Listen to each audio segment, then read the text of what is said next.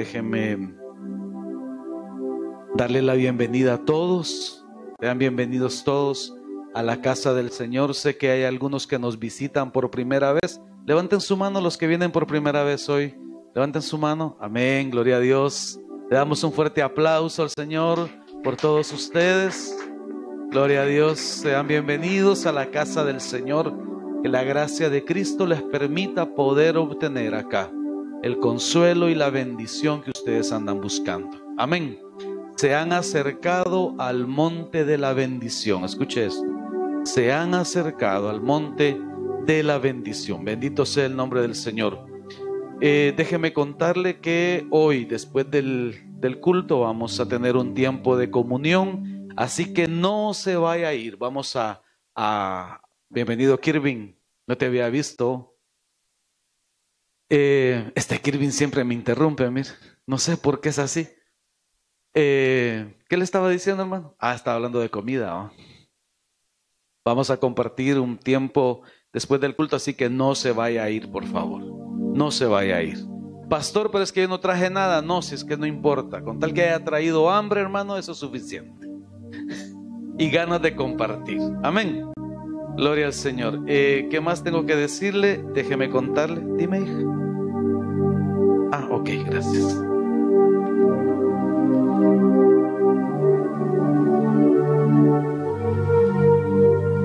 Gloria a Dios.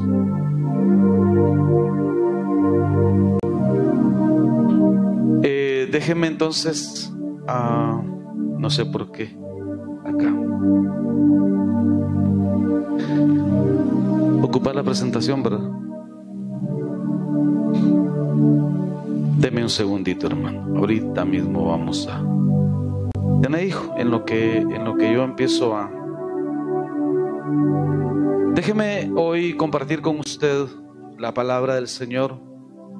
Y yo quisiera, dándole continuidad al tema que comenzamos ya, creo que de la semana pasada, eh, en el cual el Señor nos ha venido trayendo con un hilo conductor muy especial y que nos habló de la transformación, de la necesidad de transformarnos y que la transformación tiene que tener como un resultado que demos fruto. Y hemos estudiado un poco eh, el fruto, los frutos, cómo son. Y vimos cómo debemos dar fruto y vimos también cómo debemos cuidar el fruto en la familia. Pero hoy, hermanos amados, nos vamos a acercar a la mesa del Señor. Y siempre que nosotros tenemos la oportunidad de acercarnos a la mesa del Señor, siempre eh, enseñamos sobre la mesa del Señor. Siempre aportamos algo nuevo a la enseñanza sobre la mesa del Señor. Si querés, hijito, toma tu lugar ya. Te agradezco mucho. Y en ese sentido, hermano amado, yo quiero hoy enseñarle algunos aspectos que son muy, pero muy fundamentales respecto de la mesa del Señor. Porque sé que en el corazón de muchos de ustedes está, ¿será que yo puedo tomar la mesa del Señor? ¿Será que me puedo acercar a la mesa y tomar la cena del Señor? Pase adelante, hermana, bienvenida, tome su lugar. Véngase, aquí hay asiento, aquí en el otro cuadrante también hay asiento. Y vos no me vas a dar un abrazo. Vení, dame un abrazo. Ay, mire qué linda ella. Dios te bendiga. Vos. Pasa adelante. Eh, ¿Qué le estaba diciendo? Que la mesa del Señor, hermano, tiene tantas cosas que nosotros debemos aprender. Y muchas veces somos mal enseñados porque pensamos que la mesa del Señor es eh, restrictiva o que la mesa del Señor solo es para aquellos que solo es para aquellos que ya están santificados totalmente y que no pueden eh, acercarse más, que ya están ya listos para ser eh, trasladados con Cristo. Pero hoy yo quiero mostrarle un ángulo diferente. Eh, a ver si toman su lugar todos, por favor. Los que están allá afuera, a ver si se vienen para adentro, por favor. Diles ahí, Luis David, que se vengan todos para adentro. estamos estudiando la palabra del Señor. Los frutos de amor en la mesa. Póngale mucha atención al tema. Frutos de amor en la mesa. Acuérdese que estamos hablando de la fructificación. Y para esto quiero que rápidamente vayamos a la escritura. Oseas capítulo 10, verso 12. A ver si me ayudan con Biblias para los hermanos. Hermanos amados que están allá afuera, por favor, vénganse para adentro. A ver si me ayudan ahí con Biblias para los hermanos, por favor. Oseas capítulo 10, verso 12. Le voy a leer esta versión. Mire lo que dice la escritura. Sembrad para vosotros justicia. Cosechad el fruto del amor. Diga conmigo el fruto del amor. El fruto del amor. Que se le grabe esto en el corazón. Es el fruto del amor. Escuche y poneos a labrar el barbecho. Ya es tiempo de buscar al Señor. Ya es tiempo de buscar al Señor. Hasta que Él venga y os envíe lluvias de justicia. Bendito sea el nombre del Señor. Mire cómo el Señor nos muestra en su palabra. Dice, sembrad, siembren para ustedes justicia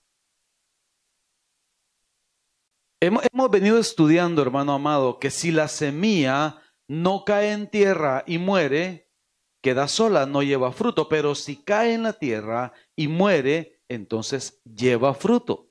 Y entonces una vez más el Señor nos muestra, escuche esto, el Señor nos muestra una vez más. Siembren para ustedes, ¿qué dice? Justicia.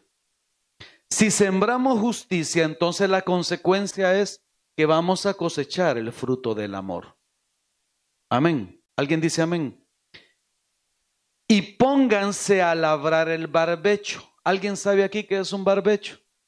Esa palabra creo que no la utilizamos mucho nosotros, pero ¿alguien aquí se ha dedicado a, a sembrar maíz, frijoles, plátano, yuca, alguna cuestión de esas?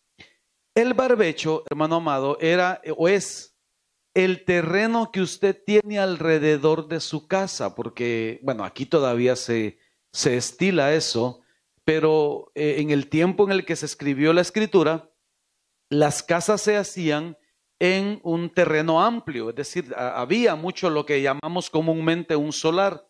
¿Sí me estoy explicando? Y en ese solar entonces se cultivaban algunas cosas. Ese se llama barbecho. Entonces, note usted que lo que dice el Señor es, labren su barbecho, pero ¿de qué está hablando? Está hablando de labrar tu familia, tu casa, de atender tu casa, tu familia, que siembre semillas de justicia en tu familia, en tus hijos, en tus hermanos, en tus papás, en tus abuelos, en las personas que están contigo en tu casa. Ahora, Mire, mire lo importante de esto. Ya es tiempo de buscar al Señor. Ya es tiempo de buscar al Señor. ¿Qué significa eso? A ver, ¿de qué está hablando el Señor? Si ya es tiempo de buscar al Señor, significa que de aquí para atrás no lo estábamos buscando, aunque nosotros digamos que sí.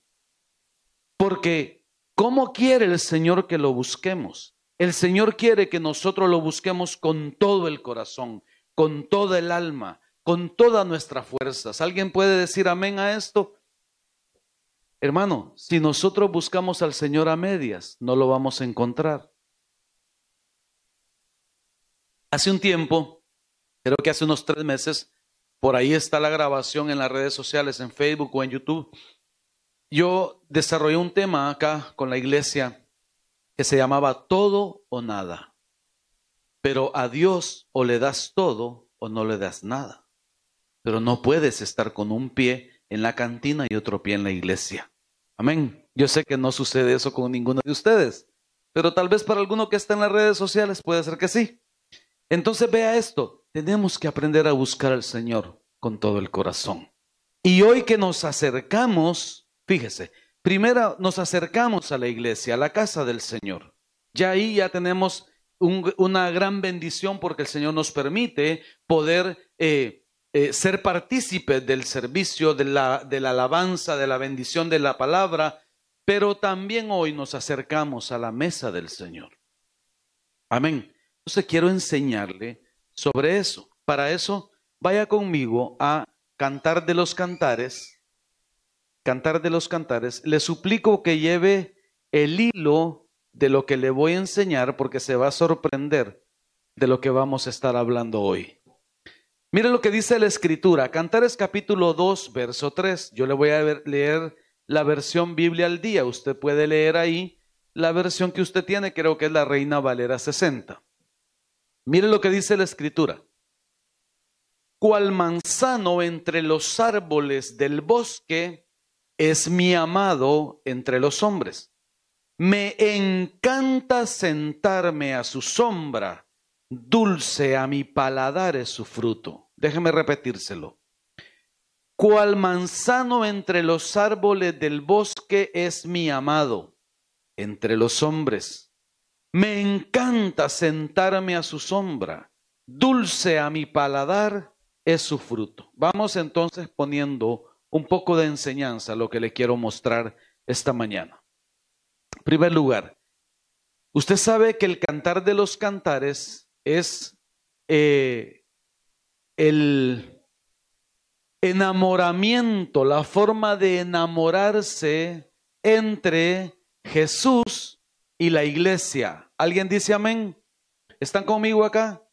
Eh, repito, el cantar de los cantares es el libro en el cual encontramos en figuras, en parábolas, en alegorías, en metáforas, encontramos la forma en la que Jesús y la iglesia se enamoran mutuamente. Jesús es el amado, la iglesia es la amada. ¿Alguien dice amén?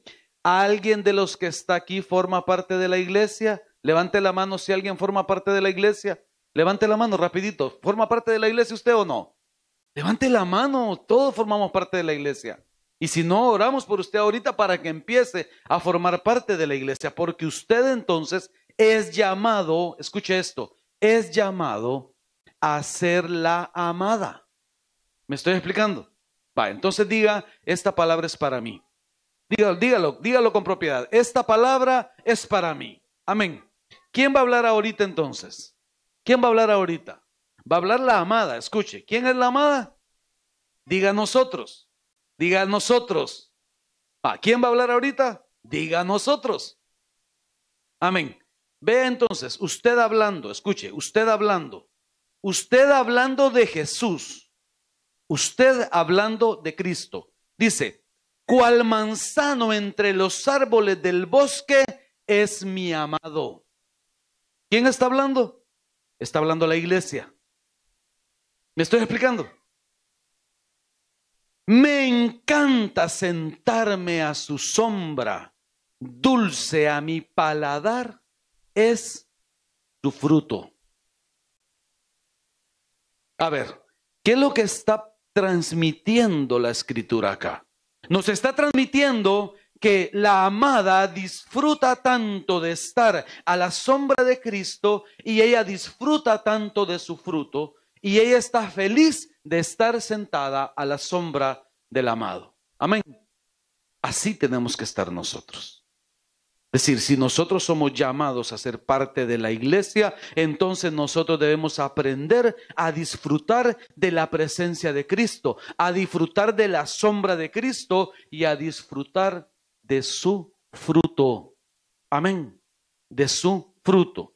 Ahora déjeme llevarlo a esta otra escritura. Gálatas capítulo 5, verso 19 y verso 20. Ay, pastor, qué feo se va a poner el mensaje ahorita. No, no se preocupe. Mire lo que dice la escritura. Gálatas capítulo 5, verso 19. Cuando lo tenga me dice amén. ¿Ya lo tienen? ¿Quién, ¿Quién no lo tiene todavía? Para que le ayuden ahí a buscarlos, por favor, los hermanos. Gálatas capítulo 5, verso 19 y verso 20. Mire lo que dice la escritura. Las obras de la naturaleza pecaminosa se conocen bien. Dos puntos. ¿Qué sigue? A ver. Voy a darle chance que lo termine de buscar. A ver si me ayudan a buscarle a los hermanos la, escritura. Gálatas capítulo 5, verso 19. Gálatas está en el Nuevo Testamento, si todavía anda ya por Malaquías, anda lejitos todavía. Dele Mateo, Marcos, Lucas, Juan, Hechos, Romanos. Después de Corintios, dice la hermana que está. Imagínese, yo andaba lejos también. Ya lo tiene, Gálatas capítulo 5, verso 19. Me interesa que usted lo pueda ver conmigo. Ponga atención, por favor. Ponga atención. Mire lo que dice la escritura. Las obras de la naturaleza pecaminosa se conocen bien. La versión que usted tiene dice las obras de la carne. Sí dice, ¿verdad? ¿Así dice o no? Ayúdenle a la hermana a buscar ahí, por favor. Mire lo que dice. Inmoralidad sexual. Ay, pastor, ¿por qué está hablando de eso? Impureza. Libertinaje idolatría y, ¿qué dice? Brujería, odio, discordia, celos, arrebatos de ira, rivalidades, disensiones, sectarismos. Pareciera como que está pasando lista el Señor, ¿verdad? Hermano, Mire lo que dice. Las obras de la carne dice que son manifiestas. Dice inmoralidad sexual, impureza, libertinaje, idolatría, brujería, odio, discordia, celos, arrebatos de ira, rivalidades, disensiones, sectarismos. Podría explicarle cada una de ellas, pero en realidad me basta con que leamos la lista y está bastante clara. Amén. Pastor, entonces estoy condenado. No, no estamos hablando de eso. Estamos hablando de que estas son las obras de la naturaleza pecaminosa. Mire lo que sigue el verso 21. Y envidia, borracheras, orgías y otras cosas parecidas. Mire lo que sigue. Les advierto ahora ¿Cuándo? ¿Cuándo está advirtiendo el Señor? Ahora, hoy. No a hoy, a hoy no existe. Hoy o ahora. Usted no diga a hoy porque eso no existe. Les advierto ahora, como antes lo hice, que los que practican tales cosas no heredarán el reino de Dios. Entonces quiero, quiero que vayamos retomando un poquito, recapitulando. Allá en Oseas el Señor nos dijo, siembren para ustedes semillas de justicia. Y si siembran semillas de justicia, van a cosechar frutos de qué dijo? De amor. ¿Está conmigo? Si sembramos semillas de justicia, vamos a cosechar frutos de amor. Pero, pero, pero, ¿qué dijo más? Acerquémonos a Dios. Ya es tiempo de acercarnos a Dios. Es decir, ya es tiempo de dejar la inmoralidad sexual, ya es tiempo de dejar la hechicería, ya es tiempo de dejar la brujería, la borrachera, las disensiones, los pleitos. Eh, ¿Qué más decía? El sectarismo. ¿Qué más decía? Hermano, necesitamos volver a la paz necesitamos volver a la justicia. Si sembramos semillas de justicia, vamos a poder cosechar frutos del amor. Alguien dice amén. Pero entonces vea lo que dice.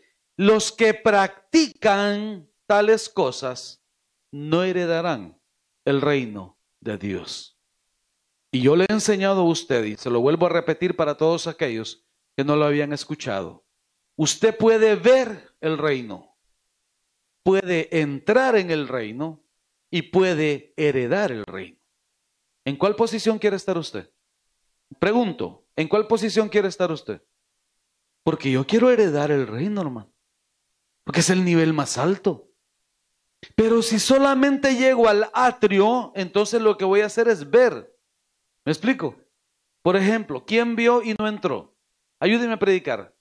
estudiosos de la palabra, ¿quién vio y no entró en la palabra? Moisés vio y no pudo entrar. Los israelitas vieron la tierra prometida y no pudieron entrar. De los que salieron de Egipto, solamente Josué, Caleb, los huesos de José y los niños, los que habían crecido siendo niños, fueron los que entraron. Pero el resto, todos murieron en el desierto. Amén. Incluyendo Moisés, el gran siervo del Señor. Mis respetos para Moisés, pero no pudo entrar. Entonces, una cosa es ver el reino, otra cosa es entrar al reino y otra cosa es heredar el reino. ¿Por qué razón? Porque si solo lo vemos, entonces solamente la vista va a participar. ¿Me explico? Es decir, alguien que viene a la iglesia, está en la iglesia, recibe la palabra, pero por, como decía mi abuelita, por un oído le entra y por otro le sale. Y como decía la otra abuelita que tenía yo, entra en misa y sale en misa. Sería como decir, entra al culto y sale en el culto. ¿Me explico? Ese es el que mira nada más. Y le gusta, y puede ser que hable de la palabra, puede ser que le guste incluso leer la palabra, puede ser que escuche alabanzas todo el día, que ponga en el Facebook eh, versos de la palabra, que diga, yo creo en el Señor, incluso aquellos, escuche esto, que se ponen a orar en el Facebook. Yo sé que ustedes no son de esos, pero sí ha visto usted que hay gente que se pone a orar en el Facebook. Padre, te pido por mi hijo, Señor, que se convierta. Hermano, no lo pongas en el Facebook. Dios no tiene cuenta de Facebook. Ni WhatsApp tampoco tiene, ni Telegram. La forma de comunicarse con el Padre es doblando tus rodillas y dile ahí en lo íntimo de tu casa, papito, por favor te suplico por mi hijo. O papito, por favor te suplico por mi mamá, que está enferma. No sé si me estoy explicando. Pero hay mucha gente que se dice ser cristiana, pero lo único que están haciendo es viendo el reino. Hay otros que entran al reino, son aquellos que vienen, se congregan, están, se bautizan, se disipulan, pero nunca dan fruto, hermano. Yo siempre he dicho esto y lo dije el viernes y lo vuelvo a repetir hoy. En esta iglesia todos servimos. En esta iglesia el que no sirve, no sirve. Mire, que, mire qué delicado como lo estoy diciendo. Ahora, ¿qué se necesita para servir? Primero, creer en el Señor. Segundo, dar fruto. Amén, amén. ¿Me explico? Porque cuando empiezas a servir, empiezas a sembrar semillas de justicia y cuando siembras semillas de justicia vas a poder cosechar frutos de amor. Amén. Y cuando siembras estas semillas de justicia y cosecha fruto de amor, entonces puedes heredar el reino de Dios. ¿Alguien dice amén? ¿Alguien dice amén? Porque aquí no hay idólatras, espero, ni borrachos, ni maledicientes. Y si hay alguno todavía que le cuesta dejar esas cosas, hermano, viniste al lugar correcto. Viniste al lugar correcto. Porque Hermano, eh, la palabra es agua, agua que te limpia, agua que te quite esas cosas. Amén. Hablemos de idolatría un poquito, pues. ¿Hay algún idólatra acá? Probablemente sí, hermano. ¿Sabe qué? Muchas veces el dinero se convierte en un ídolo. Tu marido se convierte en un ídolo. Tu mujer se convierte en una ídola. El fútbol se convierte en un ídolo, ¿verdad, Kirvin? Es cierto, hermano. Todo aquello que te aparte de Dios es un ídolo. Tu negocio se puede convertir en un ídolo, tu trabajo se puede convertir en un ídolo, tu pastor se puede convertir en un ídolo, tu apóstol se puede convertir en un ídolo, tus hijos se pueden convertir en ídolos. Repito, todo aquello que te aparte del Señor es un ídolo. Aquí no estamos hablando de ídolos de yeso, hermano. Eso, eso ya pasó de moda.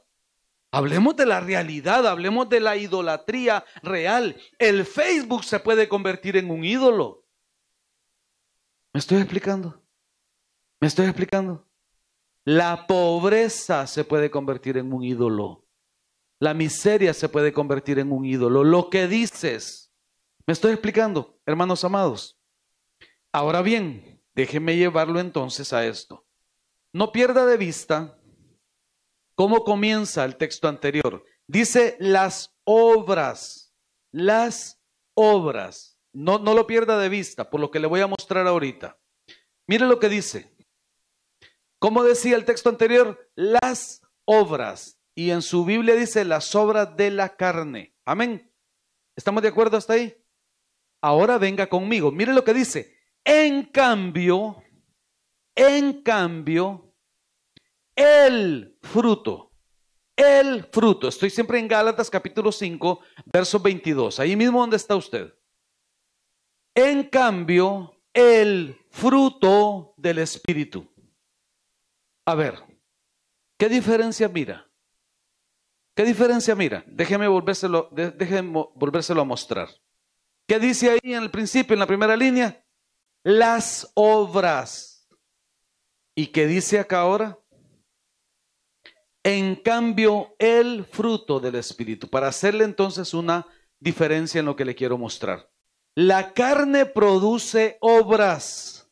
El Espíritu produce frutos entre las obras y los frutos, los frutos son más importantes. Amén. Ahora mire lo que dice. No dice, escuche esto, póngame atención acá. No dice los frutos. Dice cómo el fruto. ¿Cuántos frutos son entonces? ¿Cuántos frutos son? Si dice el fruto, ¿cuántos son? ¿Cuántos serán? Vamos, ayúdeme. Uno, ¿Qué piensan los demás? Si dice el fruto, ¿cuántos frutos son entonces? Uno. Un fruto. ¿Cómo es eso, pastor? Si ahí hay nueve. Sí, yo sé.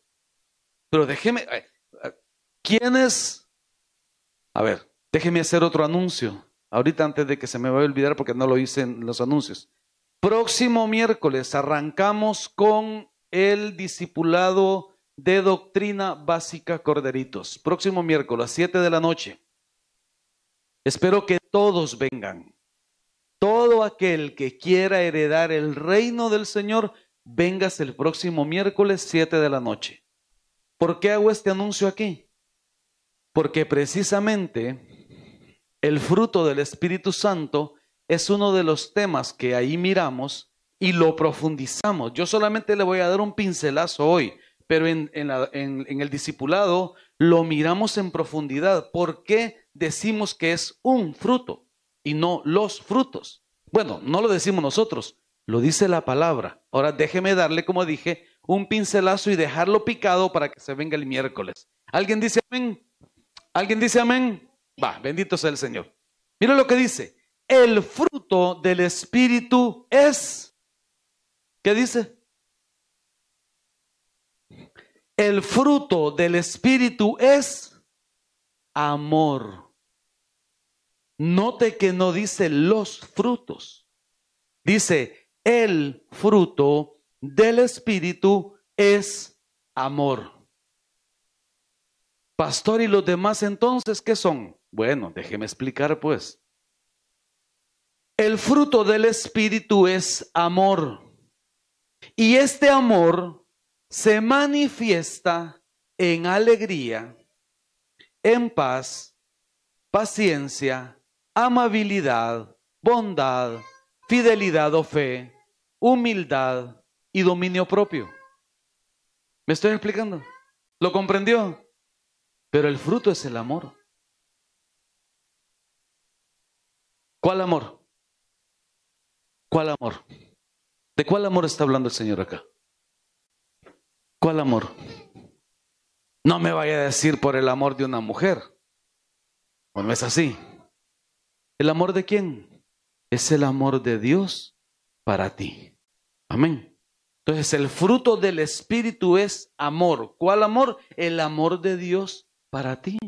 ¿Y cómo manifiesta el Señor el fruto del Espíritu? Mire cómo lo manifiesta. Lo manifiesta mediante la alegría, la paz, la paciencia, la amabilidad, la bondad, la fidelidad, la humildad y el dominio propio. Y contra esto, escuche esto, no hay ley que condene estas cosas. Yo siempre digo esto y, y, y, grábeselo en su corazón y debería quedar grabado en el corazón de cada uno de nosotros. Escuche, contra el amor no hay resistencia, no hay fuerza que pueda vencer al amor. Contra el amor no hay fuerza, ni humana, ni terrena, ni angélica, ni diabólica, que pueda vencerlo. Si tú aprendes a sembrar eh, semillas de justicia, vas a cosechar el fruto del amor. Y si cosechas el fruto del amor, que es el fruto del Espíritu, vas a poder tener entonces alegría, paz, paciencia, amabilidad, bondad, fidelidad o fe. Vas a poder tener humildad y dominio propio. ¿Alguien puede decir amén? ¿Le podría dar un fuerte aplauso al Señor por esto?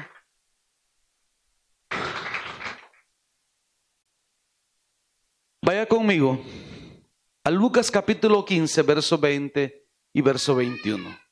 Lucas capítulo 15, verso 20 y verso 21.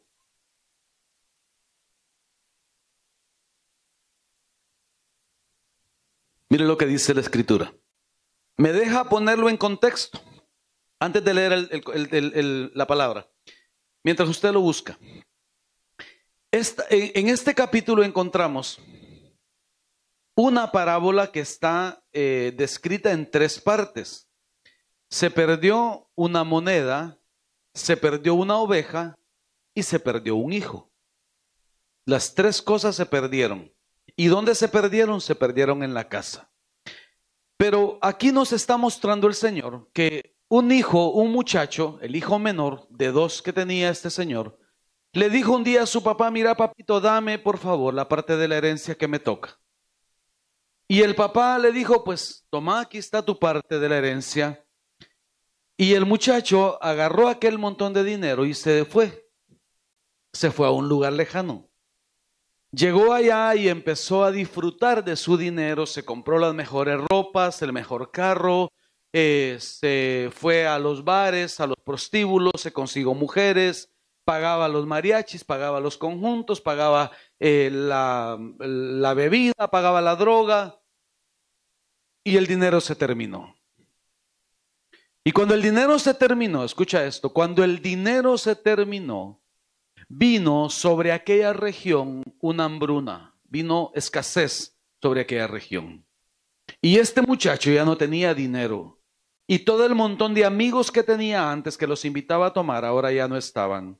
Y todos aquellos que se juntaban con él en la playa ya no estaban. Y las mujeres, las más hermosas de todas, las mujeres de aquel lugar, ya no le ponían cuidado. Ahora estaba solo y tenía hambre. Y el único trabajo que encontró fue el de cuidar cerdos. Escucha esto. El único trabajo que encontró fue el de cuidar cerdos. Y llegó a aquel lugar y empezó a cuidar los cerdos. Y, tenía mucha hambre y no había comida. Y él deseaba comer la comida que comían los cerdos. Y en esa desgracia, en esa situación en la que él estaba un día, él reacciona y dice, pero hombre, ¿yo qué estoy haciendo aquí comiendo comida de cerdos y oliendo a puerco? Me voy a levantar y voy a ir a mi padre y le voy a decir, Padre, he pecado contra el cielo y ante ti, y ya no soy digno de ser llamado tu hijo, hazme como a uno de tus jornaleros. Y al día siguiente este muchacho se levantó. Pregunto, ¿en qué condiciones iba? ¿Será que iba así guapo como el pastor? ¿Será que iba así bien bonito como el pastor? ¿Cómo, cree usted que iba este muchacho? ¿A qué cree que olía su ropa? ¿A qué cree que olía él? ¿A qué cree que apestaba él? Si él cuidaba cerdos, ¿a qué apestaba? Y no ha de ser muy agradable, ¿verdad? ¿Y cómo estaba su pelo? No el pelo bonito así como el del pastor. ¿Cómo está? Y todos me miran el pelo. Sí, yo sé que es bonito. Eh, Pastora, cuídeme. Escuche, seguramente no se había bañado en muchos días. Seguramente su pelo estaba largo y tenía costras en las manos, en la piel, de todo el tiempo que había estado con los cerdos. Seguramente se había llenado de, de piojos, de pulgas, de garrapatas. Apestaba cerdo, apestaba puerco. Pero este hombre decidió levantarse, escuche, decidió levantarse. Y, y, empezó a caminar, y empezó a caminar y a caminar y a caminar en dirección a la casa de su papá. Y cuando, escuche, y cuando sucedió esto, mire lo que pasó. Así que partió de ahí y se fue a, su, a casa de su padre. Aunque aún estaba lejos, escuche, aunque aún estaba lejos, su padre lo vio venir desde la distancia. Y su corazón se llenó de qué dice? ¿De qué se llenó el corazón del padre? Se llenó de amor. Y su corazón se llenó de amor por su hijo. Hermano, perdóname. Pero el corazón del Padre está lleno de amor por ti. Si tú eres hijo, el corazón del Padre está lleno de amor por ti. Amén. El corazón del Padre está lleno de amor por ti. Con un amén me bastaría para entender que usted lo recibió. El corazón del Padre está lleno de amor por ti. Dice, el Padre corrió hacia él, lo abrazándolo y besándolo. El hijo le dijo, Padre, he pecado contra el cielo y contra ti ya no merezco ser llamado tu hijo. Ahora te hago una pregunta. ¿A qué apestaba este hombre? ¿A qué apestaba este hombre? Ayúdeme, ayúdeme a predicar. ¿A qué apestaba? A puerco. ¿Y qué dice la escritura que hizo el padre? Oiga, al padre no le importó que apestara a puerco. Al padre no le importó nada de eso. Al padre no le importó que había malgastado su dinero. Al padre no le importó la porquería en la que había estado su hijo. Al padre no le importó que apestaba puerco. Él corrió, lo abrazó, lo besó. En medio de aquella podredumbre, en medio de ese olor a puerco, de ese apestar a puerco, el padre lo abrazó y lo besó. Hoy yo te vengo a decir de parte del Señor.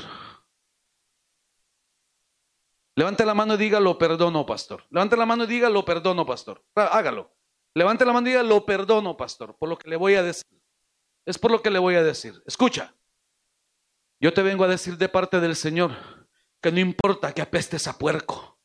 Que no importa que apuestes a puerco, que no importa cómo estés, que no importa que tu vestidura esté sucia, que no importa que apestes, el Señor te abraza, el Señor te besa, el Señor te da su amor, el Señor te está lleno de amor por ti. Déselo fuerte al Señor.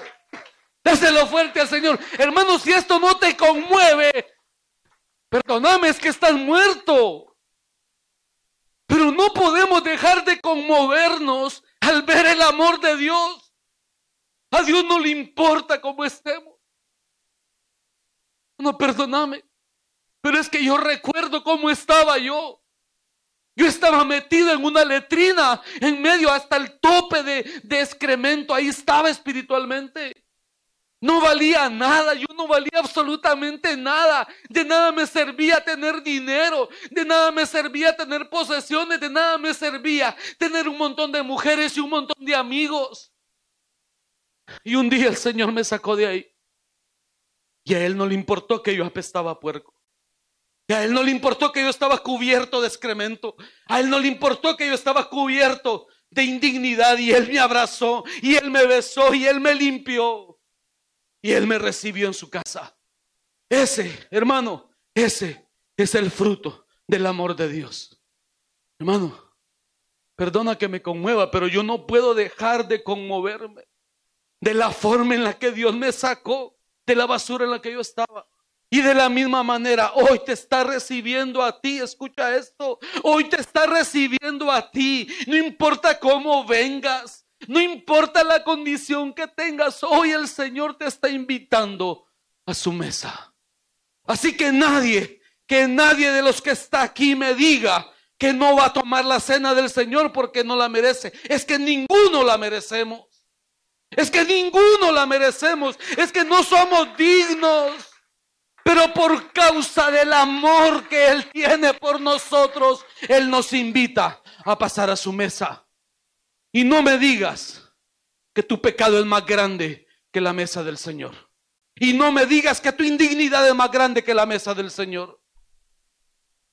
¿Alguien puede decir amén? Hermano, nosotros podemos experimentar la gloria del Señor. Mira lo que dice la escritura. Primer libro, primera epístola de Juan, capítulo 3, verso 1. Qué amor tan inmenso.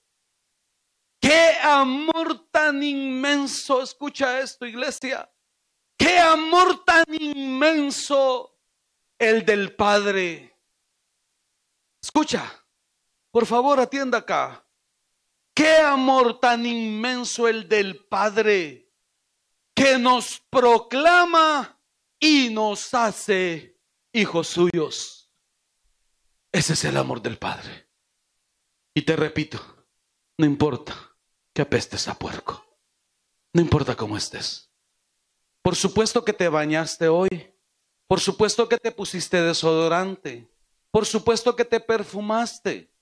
Pero yo no estoy hablando de ese olor, estoy hablando del olor espiritual, del olor del pecado, del olor de la pecaminosidad, del olor de la desgracia que muchas veces venimos cargando. Del olor que deja el alcohol, del olor que deja las drogas, del olor que deja el adulterio, del olor que deja el homosexualismo, del olor que deja la prostitución, del olor que deja el chisme del olor que deja el pleito, del olor que deja hablar mal de los demás. De ese olor estoy hablando. De ese hedor estoy hablando. Pero mira, qué amor tan inmenso el del Padre, que a pesar, escucha esto, que a pesar de lo que nosotros somos, Él nos proclama y nos hace hijos suyos. ¿Alguien dice amén? Si el mundo nos ignora es porque no conoce a Dios. Y yo prefiero, hermano, que el mundo me ignore. Porque aquellos que conocen a Dios van a reconocer que somos hijos. Y entre nosotros, ahí, en un examen tuyo con el Señor, tú eres llamado a ser hijo. Pastor, pero yo no me siento hijo. Es que esto no es de sentir. El Señor decidió que a pesar de lo que tú eres, tú eres llamado a ser hijo. Y Él ha proclamado que tú eres hijo, que eres llamado a ser hijo. Hermano, aquel hombre cuando estaba cuidando cerdos allá en la región lejana, ¿no dejó de ser hijo? ¿O acaso dejó de ser hijo? Ayúdeme a predicar. ¿Dejó de ser hijo?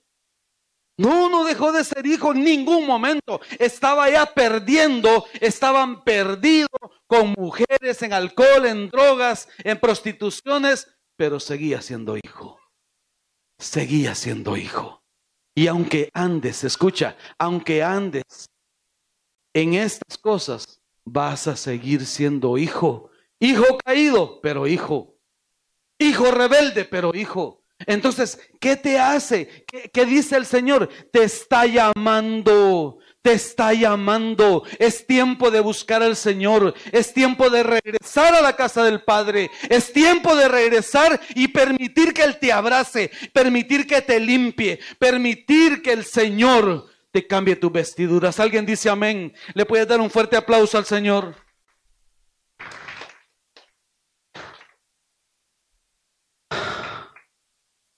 Cantares capítulo 2, verso 4.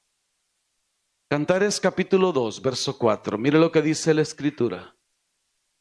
Me llevó a la casa del banquete y su bandera sobre mí fue amor. Ah, sí. Perdonen que sé. Ahí está.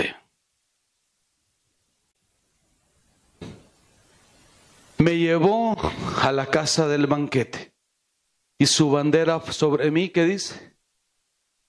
Fue amor.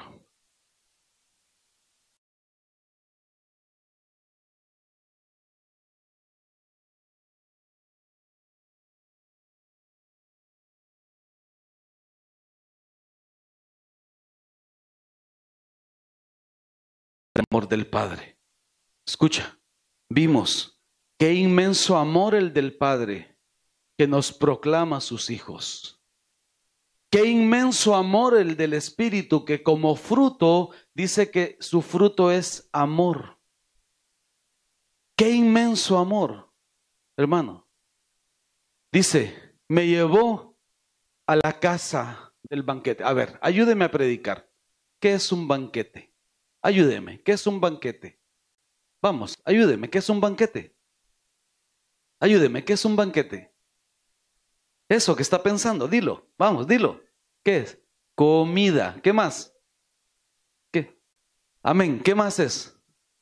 Un banquete es un lugar donde ahí te invitan y tienen unas mesas así muy bonitas, muy arregladitas, tus platos, tus sillas, le ponen tu nombre, entonces te entregan una invitación y te dice, estás invitado a la cena, estás invitado al banquete, te estás invitado para que vengas y comas. Y vas a comer lo mejor, vas a comer un manjar. No vas a comer frijoles, no vas a comer plátano sancochado, no, no, no. Vas a comer, ¿qué quiere? ¿Langosta o la ancha? carnita asada, pero carnita de la buena, hermano, no chibre. Cuando te dicen banquete, te dicen algo que es muy, pero muy bueno. Hoy el Señor, escucha esto, te está invitando a que te acerques a la mesa del banquete. Y el Señor pone una señal en ti, porque una bandera, ¿qué es? ¿Qué es una bandera? Vamos, ¿qué es una bandera? A ver, ¿Cómo diferenciaba usted quién era de su partido y quién no en las recientes elecciones? ¿Cómo diferenciaba usted? ¿Por el color de qué? De la bandera. Entonces la bandera es una señal. Escuche, la bandera es una señal. Y mira esto. La bandera, Dios pone una señal en ti. Aarón, Dios pone una señal en ti. Una señal para que la vean los demás, pero más importante, para que lo vean los ángeles, para ser vista en lo espiritual. Y esa bandera se llama amor. Amén. La señal que Dios pone sobre ti es amor. La señal que Él pone, lo que Él está diciendo, ángeles, ángeles, escuchen, yo puse una señal sobre Sofía y esa señal es amor. Así que traigan toda la bendición a la casa de Sofía, porque yo la amo. Recíbelo, hermano, recíbelo. Levanta la mano y recíbelo. Dile, yo recibo esa señal de amor sobre mi vida. Hasta la bandera del Señor sobre ti es amor. Pero ¿dónde se manifiesta esa señal, esa bandera? ¿Dónde se manifiesta? Ayúdenme a predicar. ¿Dónde se manifiesta? ¿Dónde se manifiesta? Mira el texto. En el texto está la respuesta. Mira el texto. Me llevó a la sala del banquete. ¿Dónde es la sala del banquete? Este lugar es la sala del banquete. Y este es el banquete. ¿Alguien puede decir amén? Este es el banquete. Nos vamos a acercar a la mesa del Señor y vamos a comer de su cuerpo y de su sangre. Escucha esto. Esa es la sala del banquete. Y en la sala del banquete, Él pone una señal sobre ti. Y esta señal sobre ti es el amor. ¿Alguien puede decir amén? Estás invitado, hermano, a que te acerques a la mesa. Y repito, que nadie me diga que la sangre de Cristo y el cuerpo de Cristo no tiene el poder para limpiarte de tu pecado. Que nadie me diga que tu pecado es más grande que la mesa del Señor, porque la mesa del Señor es un espacio de oportunidad, es un espacio, una puerta abierta para que entremos y seamos transformados por Él. No es, escucha esto, no es un premio. La mesa del Señor no es un premio. La mesa del Señor es una medicina. La mesa del Señor es algo que te alivia, es algo que te transforma, es lo que te permite poder ser transformado de tal manera que pueda dar fruto. Amén. Bendito sea el nombre del Señor. Hermanos amados, la gran pregunta que nos debemos hacer ahora es, ¿y cuál es el fruto del amor? ¿Cuál es el fruto del amor? Déjalo, no te preocupes, déjalo que llore, tranquilo, tranquilo, no te preocupes. Recuerda que en esta iglesia los niños son bienvenidos. Amén. Aunque lloren, aunque griten, mientras el Señor nos dé un espacio para atenderlos debidamente, los vamos a tener acá, los vamos a, escuchar, hermano. Él está alabando al Señor, no te preocupes, tranquilo. Ah, ten, paz, hermano. Escuche la pregunta, escuche la pregunta. ¿Cuál es el fruto del amor, pues? ¿Cuál es el fruto del amor? Ya se lo enseñé durante 50 minutos. ¿Cuál es el fruto del amor? Escucha esto. Mira cuál es el fruto del amor.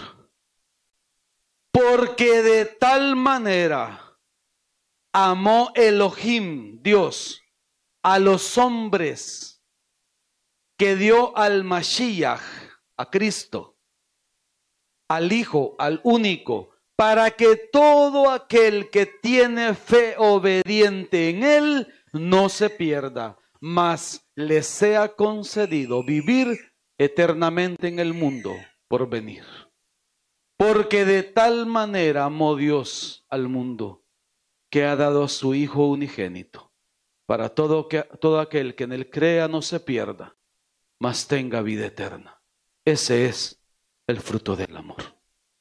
La pregunta era, ¿cuál es el fruto del amor? Cristo es el fruto del amor. ¿Y dónde se consumó ese fruto del amor? ¿Dónde, dónde es que ese fruto del amor eh, tomó su sustancia? En la cruz. Cuando Él decidió por sí mismo entregar su vida, cuando Él decidió morir eh, desnudo, latigado, con una corona de espinas, cargando una cruz pesada, le, horadaron sus manos, le horadaron su, su, su, costado, le horadaron sus pies y lo colgaron como un vil delincuente, pero lo estaba haciendo por amor a ti y por amor a mí. Y ese es el fruto del amor del Padre. Cristo es el fruto del amor del Padre. Y hoy nosotros nos acercamos a la mesa. Y cuando Él instituyó la cena del Señor, le dijo a sus discípulos, el pan que van a comer es mi cuerpo y la, de la, el vino que van a beber es mi sangre. El cuerpo yo lo entrego para que sea molido por todos ustedes. Y mi sangre la he derramado para que todos ustedes puedan alcanzar la redención. ¿Alguien dice amén? A ver si me ayudas con el piano, por favor. Mira lo que dice la escritura, el verso 17 de Juan 3. Porque no envió Elohim a Mashiach, porque no envió Dios a los hombres a Jesús, para declararlos excluidos para siempre de la vida, sino para que los hombres sean salvos por medio de él. ¿Alguien puede leerme la versión que tiene ahí? Porque no envió Dios a su Hijo para condenar al mundo, Así creo que dice, ¿verdad? Juan 3:17. Porque no envió Dios a su Hijo a condenar al mundo. ¿Alguien lo tiene? Sino para que todos sean salvos. Hermano amado, hoy tienes la oportunidad de acercarte a la mesa. Hoy tienes la oportunidad de ser transformado por medio del fruto del amor. Y el fruto del amor se llama Cristo. Y el fruto del amor es Cristo. Y se manifiesta este fruto del amor de Cristo cuando nos acercamos y participamos de la cena del Señor.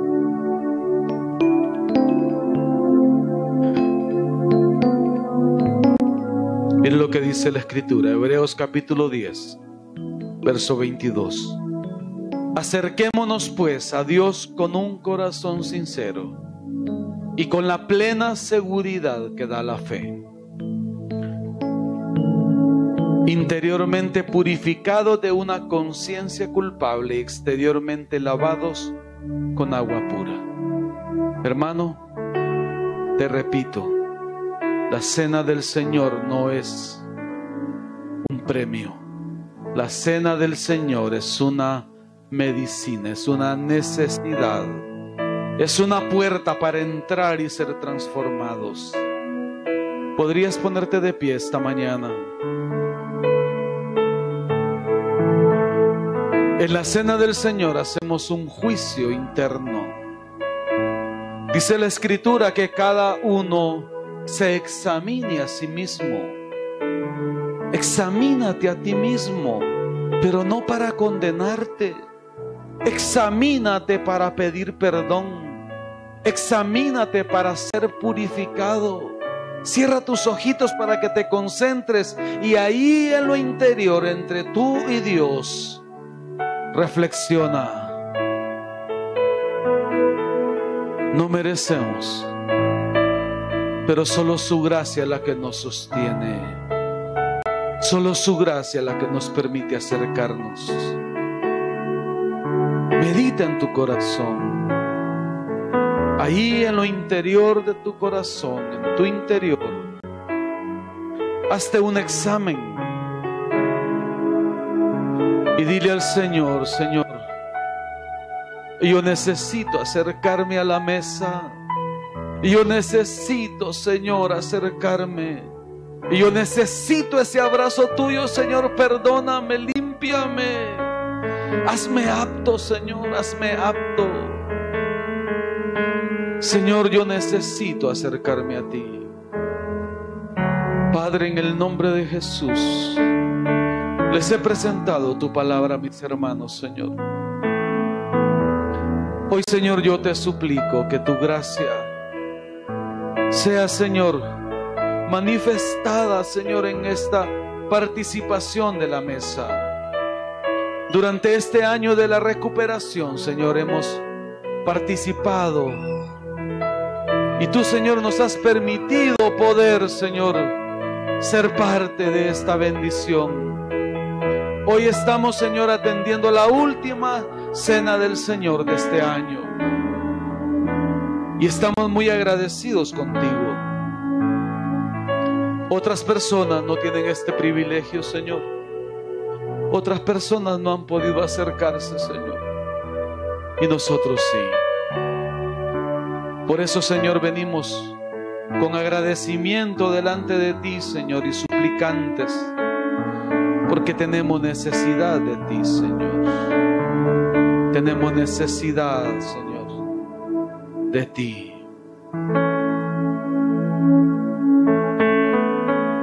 Mira el corazón de mis hermanos, Señor. De todos, de cada uno, Señor. Ninguno de los que estamos aquí merecemos, Señor, acercarnos. Y únicamente por el fruto del amor es que lo hacemos, Señor. Hoy nos acercamos a la mesa, Señor. Y hacemos el firme propósito, Señor, de, de acercarnos a ti. Este es tiempo de acercarnos a ti. Y nos acercamos, Señor, aún a costa de causarte un poco de malestar, porque es probable que vengamos oliendo a puerco, Señor. Pero hoy hemos aprendido que tú nos que tú nos recibes, Señor. Que tú nos abrazas, que tú nos besas, no importa que apestemos a puerco, Señor. Gracias. Gracias, mi Señor. Mientras recibes los elementos, Sigue meditando en la palabra. Y vamos a cantarle al Señor que nos renueve cada día. Que queremos ser renovados en Él. Que queremos en Él que cada día Él sea manifestado a nosotros. Precioso Dios. Maravilloso Señor puede decirle al Señor esta mañana, renuévame, Señor Jesús. Ya no quiero ser igual, ya no quiero ser igual. Renuévame, Señor Jesús. Pon en mí tu corazón. Porque todo dentro de mí necesita ser cambiado, Señor. Dígaselo al Señor, porque todo lo que hay dentro de mi corazón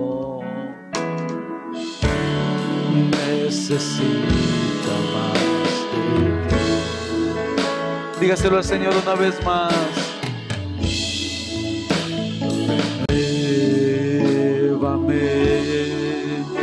Señor Jesús. Oh sí, Señor, ya no quiero ser igual.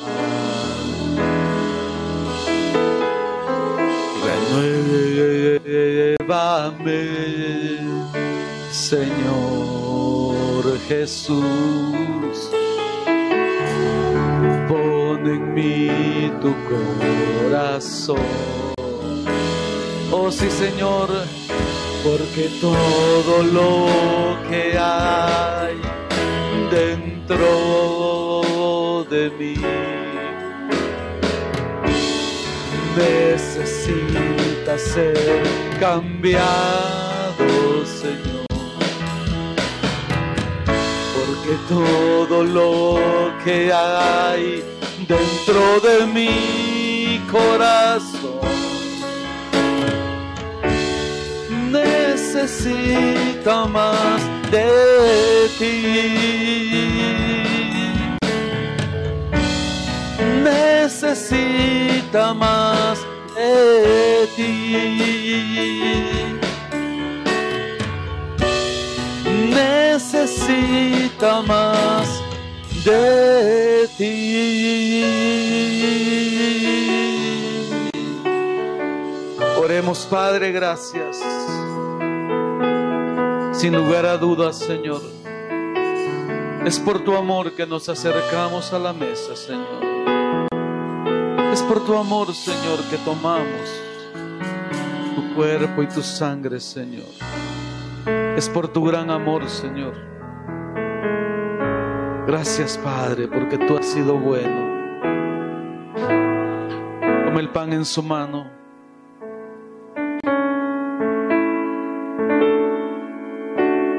Y dice la escritura, porque yo recibí del Señor lo mismo que les he enseñado, que el día, que la noche en la que Jesús fue traicionado, Él tomó pan y habiéndolo partido lo dio a sus discípulos y les dijo, este es mi cuerpo que por ustedes es partido hagan esto en memoria de mí. Coman del pan en memoria de mí. Come del pan, hermano amado.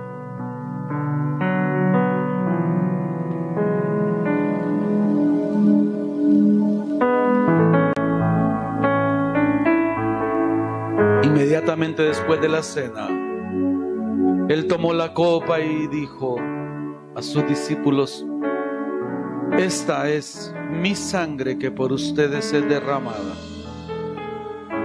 Y cada vez que tomen este pan y beban esta copa, la muerte mía anuncia. Y cada vez que tomamos la copa, lo hacemos en memoria de Él. Porque es su sangre la que nos transforma. Porque su sangre y su cuerpo son la expresión máxima del fruto del amor del Padre. Toma de la copa esta mañana, hermano amado.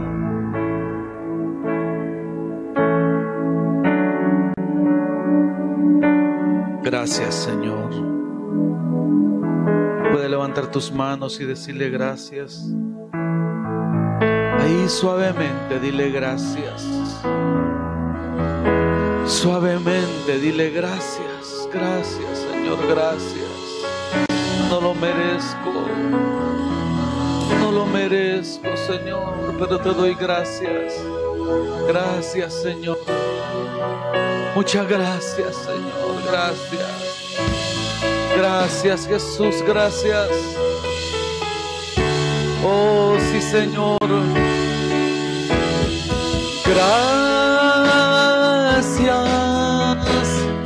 Gracias, Señor. Gracias, mi Señor. Jesús. Gracias. Muchas gracias, Señor. Gracias, mi Señor. Jesús. Oh, gracias, Señor. Muchas gracias, Padre, por estos 11 meses que hemos vivido, Señor. Gracias, Padre, porque en estos 11 meses nos ha guardado. Gracias por este año, Señor. Gracias, Padre, porque en medio de la angustia, en medio de la dificultad y en medio del temor, Señor, nosotros hemos sido bendecidos. Porque tú, Señor, has estado con nosotros. Gracias. Gracias, Señor. Muchas gracias. Muchas gracias, muchas gracias. Gracias, Señor. Dile gracias. Gracias, Señor. Gracias. Dile gracias. Levanta tus manos y dile gracias. Gracias, Señor. Gracias, Padre. Oh, gracias, Señor. Gracias. Gracias, gracias. Gracias, Padre. No hay palabras para agradecerte lo que has hecho en mi vida, Señor. Gracias. Gracias, Señor. Gracias, Señor. Gracias.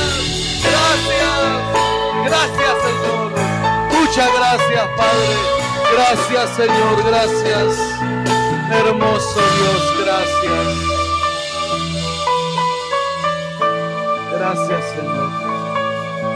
Precioso Dios, gracias. Podría darle un fuerte aplauso al Señor. Dáselo más fuerte. Si hay agradecimiento en tu corazón, dáselo fuerte al Señor. Que reciba, recibe, Señor, este aplauso.